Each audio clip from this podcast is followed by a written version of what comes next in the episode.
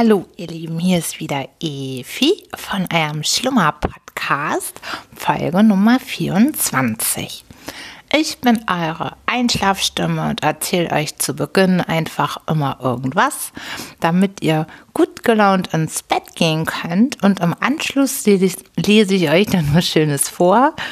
Das ist heute wieder Sigmund Freud, die Traumdeutung. Das muss heute auch sein, weil ich hatte so einen krassen Traum diese Woche. Das erzähle ich euch nur so halb, weil der war echt krass. Das habe ich noch nie gehabt. Aber deshalb finde ich das nämlich auch total spannend, jetzt wieder mich mit Träumen zu beschäftigen. Tja, ihr Lieben, was war los? Diese Woche war echt eine krasse Woche. Ich bin auch noch, ich bin glücklich und erschöpft und kaputt. Aber ich dachte, bei so vielen Ereignissen, da muss ich euch heute schon unbedingt noch eine Folge aufnehmen, damit ich das auch nicht wieder alles vergesse. Weil das werde ich schon nicht. Also heute ist erstmal Summer in the City. Es ist so schön gewesen. Richtiges Sommerwochenende. Ein Traum. Mega, mega schön. Und wenn die Sonne so scheint, dann ist das gemütlich immer fünfmal so doll. Ich bin so ein Sommerkind. Ich liebe das. Und es war echt richtig, richtig warm hier in der Stadt. Und wunderbar. Richtig, richtig schön. Und Oh ja, Leute, ich bin so müde von der Woche. Ich habe so viel erlebt. Ich war so viel auf Achse und immer so spät erst im Bett und oh Gott, also ich bin auch immer noch ganz aufgeregt. Also ich habe es euch ja versprochen. Dann ist erstmal Feierabend mit dem Fußballthema und juhu, wir haben es echt geschafft. Der HSV ist drinnen geblieben, Platz 14. Und es war ein Herzschlagfinale mal wieder im Volkspark. Und eigentlich dachte ich wirklich, es wird ganz furchtbar, weil ich konnte nicht hin. Ich war nicht im Stadion. Mann, ey, das war so blöde. Ich habe auch die ganze Zeit so ein wehmütiges Gefühl gehabt, weil es war vor Ort ja wirklich der absolute Knaller, weil ich war arbeiten. Wir hatten am Samstag ein Training und deshalb musste ich in der Firma sein und naja, dank Björn, vielen, vielen, vielen Dank nochmal. Du hast mir deinen Sky Go Zugang bereitgestellt. Konnte ich dann Sky gucken. Und bei uns am Hafen, da war auch der Teufel los. Da sind ja immer die HSV-Schiffe vorbeigefahren. Und als das Supporterboot vorbeikam, waren die noch nicht laut genug und dann bin ich auf dem Balkon gerast und habe die angeschrien, dass sie lauter, lauter singen sollen. Und das Coole war, die haben das gehört und auch gemacht. Und habe ich da mit meiner Fahne gestanden, die übrigens laminiert war, aber das erzähle ich euch später. Oh Gott. Naja, auf jeden Fall war es mega, mega, mega, mega, mega spannend. Und als dann das Erlösende 2 zu 1 kam, war kein Halten mehr. Das Geschrei war riesig. Und dann war auch Gott sei Dank Training bald fertig. Und dann war einfach kein Halten mehr. Raus in die Sonne, Bier holen. Da waren so viele coole Leute unterwegs. Alle haben gefeiert. Das war richtig doll schön. Das war wie so ein kleines Sommermärchen fühlte sich das an. Und der HSV hat es wieder mal geschafft. Und allen, allen, allen Leuten zum Trotz, die meinten, wir steigen ab. Nein, wir sind immer noch drinne. Nein, also das war das tollste Geschenk diese Woche, dass das geklappt hat. Ich war so mega aufgeregt vorher, auch vor dem Spiel gegen Wolfsburg und weil so viele Stimmen waren immer so negativ und ich habe ja immer, ich sage, habe die ganze Zeit immer gesagt, wir schaffen das, wir schaffen das, wir steigen nicht ab, wir bleiben drinne und naja, ne, ihr kennt das, die ganzen Kritiker, vielleicht ist ja unter euch auch jemand dabei, der meinen Verein gar nicht mag, aber das ist mir in dem Fall total egal. es war wirklich richtig, richtig schön und das hat ordentlich Glücksgefühle gemacht und dann noch mit der coolen Sonne und mit allem, das war das war großartig. Sehr, sehr, sehr viele Emotionen, wirklich. Und ja, und dann habe ich euch, ich glaube, das war in Folge 12, schon von ja, dem Laminierstammtisch erzählt. Und er hat wirklich stattgefunden. Und das hat so einen mega Spaß gemacht. Ich kann das gar nicht in Worte fassen. Also das war so cool, weil also die Truppe war total witzig und das Laminieren hat Spaß gemacht und wir haben da gesessen. Ähm, ah, also nochmal danke, Ulf, dass du uns da auch so einen coolen Abend gemacht hast. Wir waren im Heimathafen, heißt das. Das ist Baumwald. Und da haben wir dann einen schönen großen Tisch gekriegt und tatsächlich war dort auch eine Steckdose sehr nah dran, sodass wir dann unsere Laminiergeräte alle aufbauen konnten. Und dann haben wir tatsächlich Slogans, also vorher ja gebaut und die dann ausgedruckt und mitgebracht und haben dann richtig losgelegt mit dem Laminieren. Und das hat auch für richtig Aufsehen gesorgt, sodass auch die Gäste im Restaurant dann auch immer interessierter waren. Und das Geile war, da war so eine Truppe, das waren Schweizer, die waren auch noch überhaupt nicht alt, die waren so, keine Ahnung, zwischen 20 und 25 und kriegten dann auch schon mit, man hörte dann schon mit, wie sie sich anfingen zu unterhalten. Was machen die da? Aha, laminieren, laminieren und wir haben natürlich auch nicht Stimmung gemacht.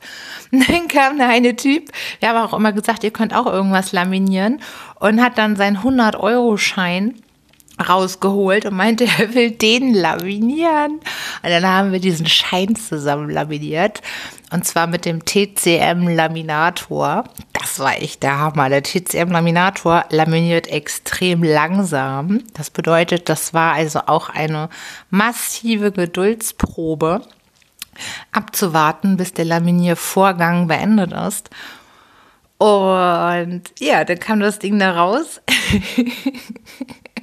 Und dann hielt er das ganz stolz hoch. Das war total niedlich. Und dann war das auch total abgefahren, welche Kreativität sich da nachher entwickelt hat bei unserem Laminierstammtisch, weil dann hat äh, einer der Teilnehmer hat dann von der Pommes-Tüte, die da war, die war ganz cool bedruckt, hat er die irgendwie auseinandergerollt und dann noch vom Bierdeckel was mit rauf und hat dann das laminiert. Dann haben wir eine Speisekarte laminiert, eine Zigarette, ein Pommes.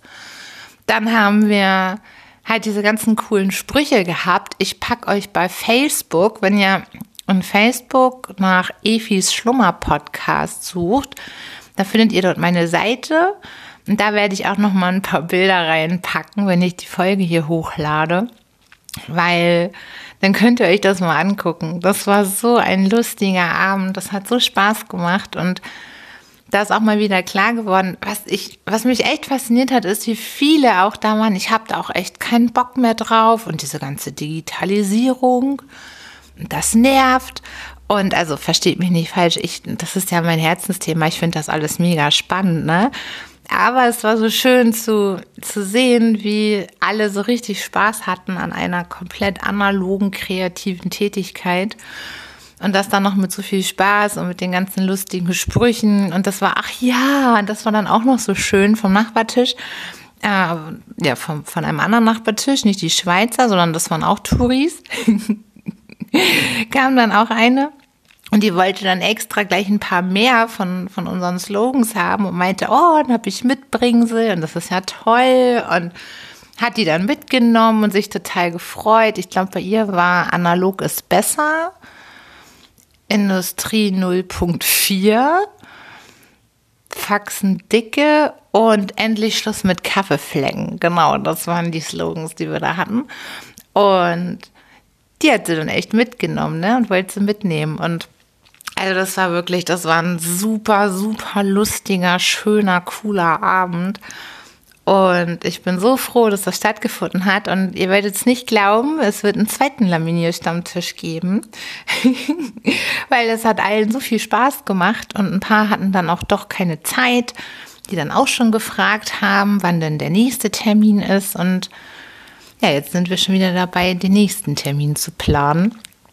Und äh, jetzt müsste man nur noch mal überlegen, wo der stattfinden kann, ob noch mal in Hamburg oder ob wir ihn vielleicht sogar in Berlin machen.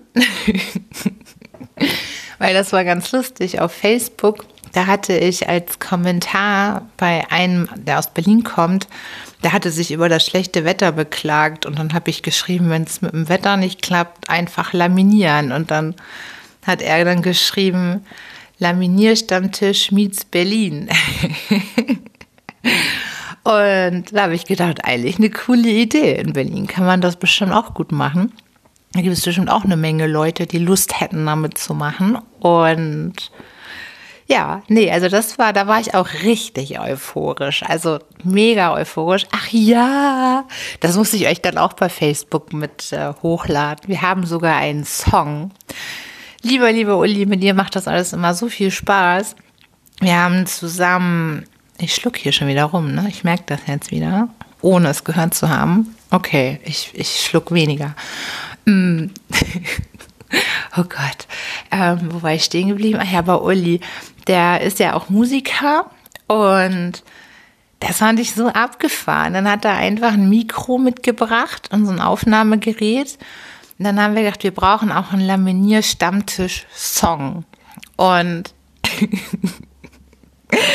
was daraus geworden ist, dafür müsst ihr dann auch bei Facebook bei Schlummer Podcast, Efis Schlummer Podcast schauen. Den Link packe ich da auch noch mal rein. Dann könnt ihr auch dieses schreckliche, also es ist eigentlich totaler Trash, aber ich liebe den Song. Das kurz, es ist der Refrain. Ach, ihr müsst das einfach hören, dann wisst ihr, was ich meine. Und äh, das hat dann auch noch für sehr viel gute Laune gesorgt, als wir diesen Song zusammen aufgenommen haben. Und vor allem das Geile war, Uli, der macht das ja mit links, weil der ja eben auch ständig auf der Bühne steht und auch selber Alben aufnimmt. Und dann hat er das auch schon so schön eingesungen, völlig ohne Hemmung, neben mir, schön richtig laut ans Mikro. Und wir wollten das ja zusammen singen und ich wusste nicht, dass wenn man das aufnehmen will, dass dann aber trotzdem jeder einzeln singen muss. Und dann meinte er dann plötzlich zu mir so, ja, alles klar, und jetzt bist du dran. und das war mir total unangenehm, dann da alleine zu singen. Aber es hat geklappt und wir haben dann unseren, unseren Song gehabt. Er hat das dann in einer affenartigen Geschwindigkeit. Also Uli, ne, nochmal, du hast es drauf hat er dann die beiden Stimmen zusammengeschnitten und das mit der Tonspur verbunden. Und zacki zack war dann da auch schon eine, eine Musikdatei und dann hat er, glaube ich, noch mit iMovie, ja, ich glaube, das war das, noch ein Video daraus gemacht, damit wir das dann auch noch hochladen konnten. oh Gott, oh Gott, oh Gott. Ja, also ich muss ja ehrlich sagen, so diese bekloppten Sachen, die machen immer am meisten Spaß. Stehe ich total drauf und deshalb war ich auch so mega happy, als dieser Stammtisch lief und dann noch mit diesen vielen lustigen Sachen dazu. Das war echt eine Mordsgaudi. Und also wenn ihr auch wieder Bock habt, alleine schon wieder, von euch war ja niemand da. Also es hat sich, glaube ich, keiner meiner Hörer angemeldet, zumindest nicht wissentlich. Aber ihr müsst da mitmachen. Das ist echt so witzig und macht total Spaß. Und die Gesichter der Leute, was machen die da? Allein das ist es schon wert. das zu sehen. Und dann macht das auch noch mega Spaß.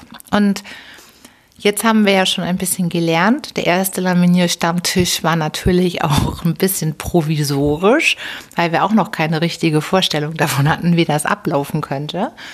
Und von daher wird der zweite Laminierstammtisch bestimmt noch viel besser, weil dann haben wir noch mehr Materialien da zum Laminieren. Und ach ja, genau. Und ich habe dann natürlich vor Ort auch meine HSV-Fahne laminiert. Sieht so bescheuert aus. Äh, also die ist laminiert und dann musste ich das da ja irgendwie wieder abschneiden. Ich habe so eine HSV-Fahne bei mir im Büro stehen, schon immer. Und ja, meine Kollegen oder auch vor allem einer, du weißt schon auch, wen ich meine, der hat mich auch gerne immer ein bisschen verarscht damit und meinte, als es auch wieder nicht so gut um uns stand, so ja hier, Fahne auf Halbmast und hat die dann immer so runtergeschoben und dann hing die da so rum, als wäre sie traurig. Und naja, ne, wenn die laminiert ist, dann ist nichts mehr mit Halbmast und dann hängt die auch nicht mehr runter. Und daher habe ich dann kurzerhand die Fahne laminiert und ja, jetzt steht die sehr stabil. sehr stabil und steif quasi in meinem Büro. Der einzige Nachteil ist, dass ich jetzt irgendein Gegengewicht erzeugen muss, weil sie sonst im Moment umfällt. Das ist auch nicht so günstig, aber das kriege ich schon noch hin. Und ja, also eine laminierte Fahne hat bestimmt kaum einer. Und von daher ist das sehr lustig, das Ding zu haben. Ja, ansonsten, was war noch los? Ja, ich hatte, da weiß derjenige auch, wer gemeint ist, coole drei Tage, naja, zwei eigentlich. Das hat auch Spaß gemacht, war sehr aufregend für mich. Und das erzähle ich jetzt aber nicht genauer. Und ja, und heute war dann der absolute Abchill-Tag. Das habe ich so genossen. In meiner Bude sah es aus wie bei den Hottentotten nach der Woche. Aber richtig wie bei den Hottentotten. Und ich habe ja euch schon erzählt hier von meinen Nachbarn und die sind sehr ordentlich. Und zwar sehr ordentlich. Fast schon akkurat. Und ich nicht. Bei mir ist es schwierig mit meinem Ordnungssinn. Und deshalb mag ich die immer nicht reinlassen. Na, und heute kam sie dann hier gerade lang. Ich war auf dem Balkon, hatte mich gerade gesonnt und dann meinten sie, wir kommen jetzt zu dir rein. Und dann haben sie auch das blanke Chaos gesehen, aber ich hatte keinen Bock, heute auch nur ein Fingerchen zu rühren. Aber ich habe mich dann schon mal jetzt zusammengerissen und hier ein bisschen Ordnung geschafft und vormittags hatte ich gekocht. Mein Kind meinte irgendwie um 10 Uhr, ob ich nicht schon mal kochen könnte. Das fand ich ein bisschen schräg so früh, aber offensichtlich hatte er Hunger. Und dann habe ich schon sehr früh heute gekocht. Und das war mega lecker. Und der ist jetzt aber auch auf Achse, weil bei dem schönen Wetter ist es auch das einzig Richtige. Hier in Hamburg sind ja schon wieder Ferien. Jetzt ist wieder eine Woche frei. Und ach Mensch, yeah, das fällt mir jetzt gerade erst auf. Nächste Woche ist ja eine kurze Woche, ne? Ist ja Vatertag am Donnerstag. Oh, liebe Papas, dann geht's ja wieder ab hier mit den Bollerwagen und der Party. Da wird ordentlich einer gehoben, ne? Ja, stimmt. Das heißt, dann ist kurze Woche für viele. Haben bestimmt viele von euch auch freigenommen, ne? Am Freitag. Das wäre zumindest sehr schlau weil dann ein schön langes Wochenende ist. Sag mal, dann müsste ja auch bald schon Pfingsten sein, fällt mir gerade auf. oh, Entschuldigung. Aber auf jeden Fall wird es äh, nächste Woche auch richtig schön. Das ist voll cool. Dann haben die Ferienkinder auch richtig schönes Wetter und können das total gut genießen. Und ja, die sind jetzt, glaube ich, gerade im Stadtpark. Auch genau richtig. Schön raus. Und es ist ja immer noch mega warm. Also es kühlt nicht mal ab. Also total genial, echt. Ja, und dann wollte ich euch ja auch noch von meinem Traum erzählen. Das war echt heftig. Kennt ihr das, wenn ihr morgens aufwacht und so richtig ja, wie soll ich das eigentlich ausdrücken, was das für ein Gefühl war? Das war so heftig. Ich habe noch nie in meinem Leben so krass geträumt. Also da war alles dabei von den Klischeeträumen, die man so haben kann. Erst sind mir alle Zähne ausgefallen, dann konnte ich mich erinnern, und zwar wirklich jeder einzelne, zack, zack, zack. Und dann bin ich noch selber draufgegangen und wurde von irgendwelchen Pferden zertrampelt. Super. Das war alles mega realistisch und mega intensiv. Und ich bin morgens echt aufgewacht und war fix und fertig mit der Welt. Welt und habe mich gefragt, was das wohl zu bedeuten hat. Und Gott sei Dank gibt es ja das Internet. Dann habe ich mal gegoogelt und ja, da stand dann, dass das für radikale Veränderungen alles steht und Ängsten davor. Das fand ich mega interessant, weil der war auch echt richtig krass, der Traum. Und von diesem Zahntraum hatte ich schon öfter mal gehört. Aber, oh, ey, das fühlt sich aber auch an, wenn man das so intensiv träumt und dann noch zuguckt selber, wie man vom Pferd zertrampelt wird. Und dann, ach ja, das war auch noch so abgefahren. In dem Traum war ich dann aber nicht leicht tot, sondern, also doch, ich war tot, aber meine Stimme nicht. Also ich konnte mich noch unterhalten. Und habe dann, obwohl ich schon tot war, noch mit irgendwelchen Leuten geredet und ich bin erst aufgewacht, als dann meine Stimme auch quasi wegging und ich mit niemandem auch mehr reden konnte. Und dann war ich wirklich, dann war es wirklich zappenduster. Da war ich dann also wirklich komplett tot. Und dann bin ich nämlich, glaube ich, auch aufgewacht dann am Morgen. Aber ich bin mir nicht mehr sicher, ob ich das schon vorher geträumt hatte und ich mich eben nur daran erinnern konnte, dass es so heftig war. Oder ob ich wirklich dann, nachdem ich draufgegangen bin, aufgewacht bin. Gott, ey, das war echt, das war richtig heftig. Das hat mich total beschäftigt. Und wenn das so richtig so, so echt alles ist, dann ist das richtig beängstigend. Aber danach musste ich dann auch schon wieder lachen und dachte so, meine Güte, also so krasse Träume. Ich meine, ich bin ja noch quicklebendig und Zähne hatte ich Gott sei Dank auch noch alle da. Aber im ersten Moment denkst du echt so, lieber, lieber Himmel, ne? Und deshalb dachte ich auch, heute ist wieder Sigmund Freud dran, die Traumdeutung, weil ich das, das hat mich richtig beeindruckt, dieser heftige Traum. Und als Kind, da hatte ich auch immer den gleichen Traum. Hattet ihr das auch früher, dass ihr immer so Träume hattet, die sich wiederholt haben? Das war, bei mir war der Traum so immer der gleiche. Es kam so ein Müllwagen oder nicht ein Müllwagen, sondern so ein Reinigungswagen. Kennt ihr die mit dieser Bürste unten, die sich so dreht und dann macht das immer so und dann kommt dann dieses Auto da angefahren und macht den Straßenrand sauber. Und als Kind habe ich dann ständig geträumt, dass dieses Ding kommt und ich wegrennen will und bin nicht von der Stelle gekommen. Und habe mich das immer irgendwann eingeholt, habe mich irgendwer geschnappt und dann da hinten irgendwie reingeworfen. Und dann bin ich auch wieder aufgewacht. Total bescheuert. Der war auch richtig intensiv immer. Den habe ich immer wieder geträumt. Also nicht nur einmal, zweimal, dreimal. Ich, ich würde behaupten, mindestens 50 Mal, wenn nicht gar öfter. Und die ganze Zeit in meiner Kindheit habe ich das geträumt. Immer das Gleiche.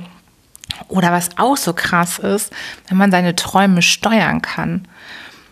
Wenn ich in so einem Halbschlafmodus bin, das finde ich wiederum dann ganz geil. Dann kann man sich irgendwas vorstellen oder anfangen vorzustellen und ist da so am Rumschlummern. Und dann gelingt das manchmal, dass dieser Traum, der dann anfängt und die Gedanken, die dann kreisen, wirklich zu steuern. Und das fühlt sich dann verdammt echt an. Also, na, ne, so bei so manchen Themen ist das ja durchaus ganz nett, wenn man das so steuern kann. Nein, Quatsch. Also, naja, auf jeden Fall finde ich das auch abgefahren, wie man seinen, seinen Traum einfach steuern kann. Oder mal vergisst du es, mal nicht. Mal bleibt es für immer präsent im Kopf, wie dieser Kindertraum, den werde ich, glaube ich, nie vergessen. Andere sind irgendwann wieder gestrichen und deshalb ist jetzt auch die interessante Überleitung zu Sigmund Freud, die Traumdeutung. Ja, Evi hat umgeleitet, äh, übergeleitet. Krass. Okay, zur Traumdeutung. Das war echt mal rund, ne? so kann ich euch das jetzt vorlesen. Und zwar, warum man den Traum nach dem Erwachen vergisst, ist das Kapitel. Und das finde ich jetzt selber mal ganz interessant. Wobei ich hoffe, ihr findet es gar nicht so interessant, weil ihr könnt jetzt nämlich schon mal ins Bett gehen. Weil jetzt habe ich schon wieder gleich 25 Minuten gequasselt und jetzt ist auch Heierzeit. Und ja, ich mache es mir jetzt auch mal gemütlich. Ich muss auch noch unbedingt einen kleinen Schluck trinken vorher, bevor ich hier loslege. Moment mal. Könnt ihr euch so lange nämlich gemütlich machen? Moment. So, wenn ihr jetzt nämlich schon euch schön hingelegt habt und euch das gemütlich gemacht habt, Ach, seht ihr, jetzt habe ich auch doch noch was vergessen. Wir hatten ja auch noch ein Fotoshooting. Das wollte ich euch auch noch erzählen. Aber das kommt dann erst in der nächsten Folge. Weil es ist für mich der absolut blankeste Horror überhaupt, für Fotoshootings bereitzustehen. Aber das spare ich mir dann auch fürs nächste. Das Ergebnis aber trotzdem schön. Patti, du hast es drauf. Danke nochmal. So habe ich hier das Kapitel. Also, dann wünsche ich euch jetzt schon mal eine gute Nacht und schlaft schön und träumt was Schönes. Und dann fange ich jetzt mal an vorzulesen. Warum man den Traum nach dem Erwachen vergisst. Dass der Traum am Morgen zerrinnt, ist sprichwörtlich. Freilich ist er der Erinnerung fähig, denn wir kennen den Traum ja nur aus der Erinnerung an ihn nach dem Erwachen. Aber wir glauben sehr oft, dass wir ihn nur unvollständig erinnern, während in der Nacht mehr von ihm da war. Wir können beobachten, wie eine des Morgens noch lebhafte Traumerinnerung im Laufe des Tages bis auf kleine Brocken dahinschwindet. Wir wissen oft, dass wir geträumt haben, aber nicht, was wir geträumt haben. Und wir sind an die Erfahrung, dass der Traum dem Vergessen unterworfen ist, so gewöhnt, dass wir die Möglichkeit nicht als absurd verwerfen, dass auch bei der Nacht geträumt haben könnte, der am Morgen weder vom Inhalt noch von der Tatsache des Träumers etwas weiß. Andererseits kommt es vor, dass Träume eine außerordentliche außerordentliche Haltbarkeit im Gedächtnis zeigen. Ich habe bei meinen Patienten Träume analysiert, die sich ihnen vor 25 und mehr Jahren ereignet hatten und kann mich an einen eigenen Traum erinnern, der durch mindestens 37 Jahre vom heutigen Tage getrennt ist und doch an seiner Gedächtnisfrische nichts eingebüßt hat. Dies ist alles sehr merkwürdig und zunächst nicht verständlich. Über das Vergessen der Träume handelt am ausführlichsten Strümpel. Dieses Vergessen ist offenbar ein komplexes Phänomen, denn Strümpel führt es nicht auf einen einzigen, sondern auf eine ganze Reihe von Gründen zurück. Zunächst sind für das Vergessen der Träume alle jene Gründe wirksam, die das Wachleben des Vergessen herbeiführen. Wir pflegen als Wachende eine Unzahl von Empfindungen und Wahrnehmungen alsbald zu vergessen, weil sie zu schwach waren, weil die an sie geknüpfte Seelenerregung einen zu geringen Grad hatte. Dasselbe ist rücksichtlich vieler Traumbilder der Fall. Sie werden vergessen, weil sie zu schwach waren, während stärkere Bilder aus ihrer Nähe erinnert werden. Übrigens ist das Moment der Intensität für sich allein sicher nicht entscheidend für die Erhaltung der Traumbilder. Strümpel gesteht, wie auch andere Autoren, zum Beispiel Kelkens, dass man häufig Traumbilder rasch vergisst, von denen man weiß, dass sie sehr lebhaft waren, während unter den im Gedächtnis erhaltenen sich sehr viele schattenhafte, sinnesschwache Bilder befinden.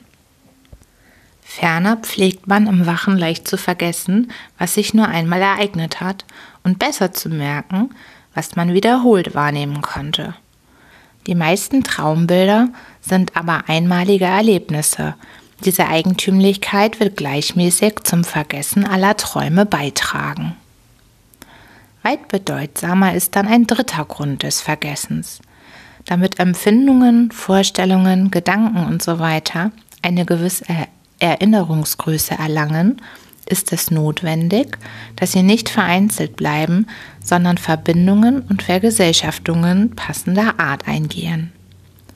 Löst man einen kleinen Vers in seine Worte auf und schüttelt diese durcheinander, so wird es sehr schwer, ihn zu merken. Wohlgeordnet und in sachgemäßer Folge hilft ein Wort dem anderen und das Ganze steht sinnvoll in der Erinnerung leicht und lange fest. Widersinniges behalten wir im Allgemeinen ebenso schwer und ebenso selten wie das Verworrene und Ordnungslose. Nun fehlt den Träumen in den meisten Fällen Verständlichkeit und Ordnung. Die Traumkompositionen entbehren an sich der Möglichkeit ihres eigenen Gedächtnisses und werden vergessen, weil sie meistens schon in den nächsten Zeitmomenten auseinanderfallen. Zu diesen Ausführungen stimmt allerdings nicht ganz, was Radestock bemerkt haben will, dass wir gerade die sonderbarsten Träume am besten behalten. Noch wirkungsvoller für das Vergessen des Traumes erscheinen Strümpel andere Momente, die sich aus dem Verhältnis von Traum und Wachleben ableiten.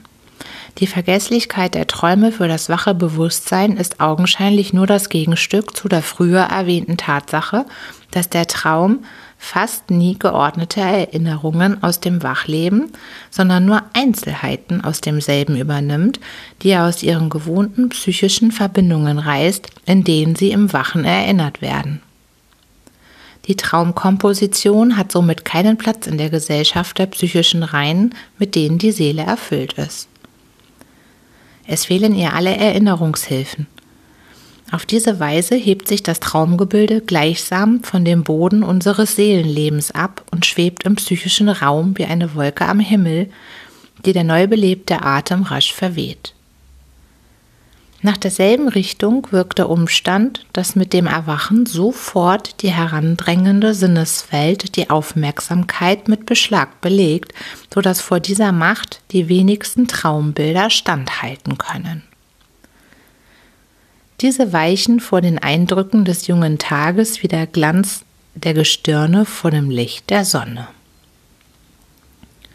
An letzter Stelle ist als förderlich für das Vergessen der Träume der Tatsache zu gedenken, dass die meisten Menschen ihren Träumen überhaupt wenig Interesse entgegenbringen. Wer sich zum Beispiel als Forscher eine Zeit lang für den Traum interessiert, träumt währenddessen auch mehr als sonst. Das heißt wohl, er erinnert seine Träume leichter und häufiger. Zwei andere Gründe des Vergessens der Träume, die Bonatelli zu den Stümpelscheinen hinzugefügt, sind wohl bereits in diesen enthalten, nämlich erstens, dass die Veränderung des Gemeingefühls zwischen Schlafen und Wachen der wechselseitigen Reproduktion ungünstig ist und zweitens, dass die andere Anordnung des Vorstellungsmaterials im Traume diesen sozusagen unübersetzbar fürs Wachbewusstsein macht. Nach all diesen Gründen fürs Vergessen wird es, umblättern,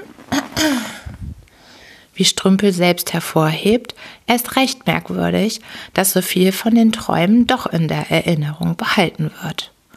Die fortgesetzten Bemühungen der Autoren, das Erinnern der Träume in Regeln zu fassen, kommen einem Eingeständnis gleich, dass auch hier etwas rätselhaft und ungelöst geblieben ist. Mit Recht sind einzelne Eigentümlichkeiten der Erinnerung an den Traum neuerdings besonders bemerkt worden. Zum Beispiel, dass man einen Traum, dem, den man am Morgen für vergessen hält, im Laufe des Tages aus Anlass einer Wahrnehmung erinnern kann, die zufällig an den doch vergessenen Inhalt des Traumes anrührt. Die gesamte Erinnerung an den Traum unterliegt aber einer Einwendung, die geeignet ist, ihren Wert in kritischen Augen recht ausgiebig herabzusetzen. Man kann zweifeln, ob unsere Erinnerung, die so viel vom Traum weglässt, das, was sie erhalten hat, nicht verfälscht. Solche Zweifel an der Exaktheit der Reproduktion des Traumes spricht auch Strümpel aus dann geschieht es eben leicht, dass das wache Bewusstsein unwillkürlich manches in die Erinnerung des Traumes einfügt. Man bildet sich ein, allerlei geträumt zu haben, was der gewesene Traum nicht enthielt. Besonders entschieden äußerte sich Jessen. Außerdem ist aber bei der Untersuchung und Deutung zusammenhängender und folgerichtiger Träume der, wie es scheint, bisher wenig beachtete Umstand sehr in Betracht zu ziehen, dass es dabei fast immer mit der Wahrheit hapert, weil wir, wenn wir einen gehabten Traum in unser Gedächtnis zurückrufen, ohne es zu bemerken oder zu wollen, die Lücken der Traumbilder ausfüllen und ergänzen. Selten und vielleicht niemals ist ein zusammenhängender Traum so zusammenhängend gewesen, wie er uns in der Erinnerung erscheint. Auch dem wahrheitsliebendsten Menschen ist es kaum möglich, einen gehabten, merkwürdigen Traum ohne allen Zusatz und ohne alle Ausschmückung zu erzählen. Das Bestreben des menschlichen Geistes, alles im Zusammenhange zu erblicken, ist so groß, dass bei der Erinnerung eines einigermaßen unzusammenhängenden Traumes die Mängel des Zusammenhanges Hanges unwillkürlich ergänzt. Fast wie eine Übersetzung dieser Worte Jessens klingen die doch gewiss selbstständig konzipierten Bemerkungen von Herrn Egger. Oha, das ist jetzt Französisch, was hier steht. Habe ich das scharf vorzulesen? L'observation de rêve a ses difficultés spéciales et le seul moyen. Und das mache ich nicht. In Sigmund Freud ist ja jetzt alles auf Französisch. Das muss ich auslassen. Das ist zu lange her, Mensch. Aber es ist cool, mal wieder Französisch zu sehen. Das muss ich mal wieder lernen hier. Okay, das kann ich euch jetzt leider nicht richtig vorlesen, geschweige denn übersetzen. Mm, das überspringe ich. Ganz ähnlich später, der anzunehmen scheint, dass wir überhaupt erst bei dem Versuch, den Traum zu reproduzieren, die Ordnung an die lose miteinander assoziierten Traumelemente einführen. Aus dem Nebeneinander ein Hintereinander auseinander machen, also den Prozess der logischen Verbindung, der im Traum fehlt, hinzufügen. Da wir nun eine andere als eine objektive Kontrolle für die Treue unserer Erinnerung nicht besitzen, dieser aber im Traum, der unser eigenes Erlebnis ist und für den wir nur die Erinnerung als Quelle kennen, nicht möglich ist, welcher Wert bleibt da unserer Erinnerung an den Traum noch übrig? Die psychologischen Besonderheiten des Traumes. Wir gehen in der wissenschaftlichen Betrachtung des Traumes von der Annahme aus, dass der Traum ein Ergebnis unserer eigenen Seelentätigkeit ist – doch erscheint uns der fertige Traum als etwas Fremdes, zu dessen Urheberschaft zu bekennen es uns so wenig drängt, dass wir ebenso gerne sagen, mir hat geträumt wie ich habe geträumt. Woher rührt diese Seelenfremdheit des Traumes? Nach unserer Erörterung über die Traumquellen sollten wir meinen, sie seien nicht durch das Material bedingt, das in dem Trauminhalt gelangt, dies ist ja zum größten Teil dem Traumleben wie dem Wachleben gemeinsam. Man kann sich fragen, ob es nicht Abänderungen der psychischen Vorgänge im Traume sind, welche diesen Eindruck hervorrufen und kann so eine psychologische Charakterisierung des Traumes versuchen. Niemand hat die Wesensverschiedenheit von Traum und Wachleben stärker betont und zu weitgehenderen Schlüssel verwendet als Fechner in einigen Bemerkungen seiner Elemente der Psychophysik. Er meint, weder die einfache Herabdrückung des bewussten Seelenlebens unter der Hauptschwelle noch die Abziehung der Aufmerksamkeit von den Einflüssen der Außenwelt genüge, um die Eigentümlichkeiten des Traumlebens dem wachen Leben gegenüber aufzuklären. Er vermutet vielmehr, dass auch der Schauplatz der Träume ein anderer ist als der des wachen Vorstellungslebens. Sollte der Schauplatz der psychophysischen Tätigkeit während des Schlafens und des Wachens derselbe sein, so könnte der Traum meines Erachtens bloß eine auf einen niederen Grade der Intensität sich haltende Fortsetzung des wachen Vorstellungslebens sein und müsste übrigens dessen Stoff und dessen Form teilen aber es verhält sich ganz anders. Was Fechner mit einer solchen Umsiedlung der Seelentätigkeit meint, ist wohl nicht klar geworden. Auch hat kein anderer, so viel ich weiß, den Weg weiterverfolgt, dessen Spur er in jener Bemerkung aufgezeigt. Eine anatomische Deutung im Sinne der physiologischen Gehirnlokalisation oder selbst mit Bezug auf die histologische Schlichtung der Hirnrinde wird man wohl auszuschließen haben. Vielleicht aber erweist sich der Gedanke einmal als sinnreich und fruchtbar, wenn man ihn an einen seelischen Apparat bezieht, der aus mehreren hintereinander eingeschalteten Instanzen aufgebaut ist. Andere Autoren haben sich damit begnügt, die eine oder die andere der greifbaren psychologischen Besonderheiten des Traumlebens hervorzuheben und etwa zum Ausgangspunkt wiedererreichender Erklärungsversuche zu machen. So, ihr Lieben, ich hoffe, ihr seid schon schön eingeschlafen und falls nicht, müsst ihr einfach eine andere Folge weiterlaufen lassen. Und ich wünsche euch jetzt auf jeden Fall eine gute Nacht und schlaft schön und träumt schön. Und dann freue ich mich schon bis zum nächsten Mal. Tschüss, tschüss, tschüss.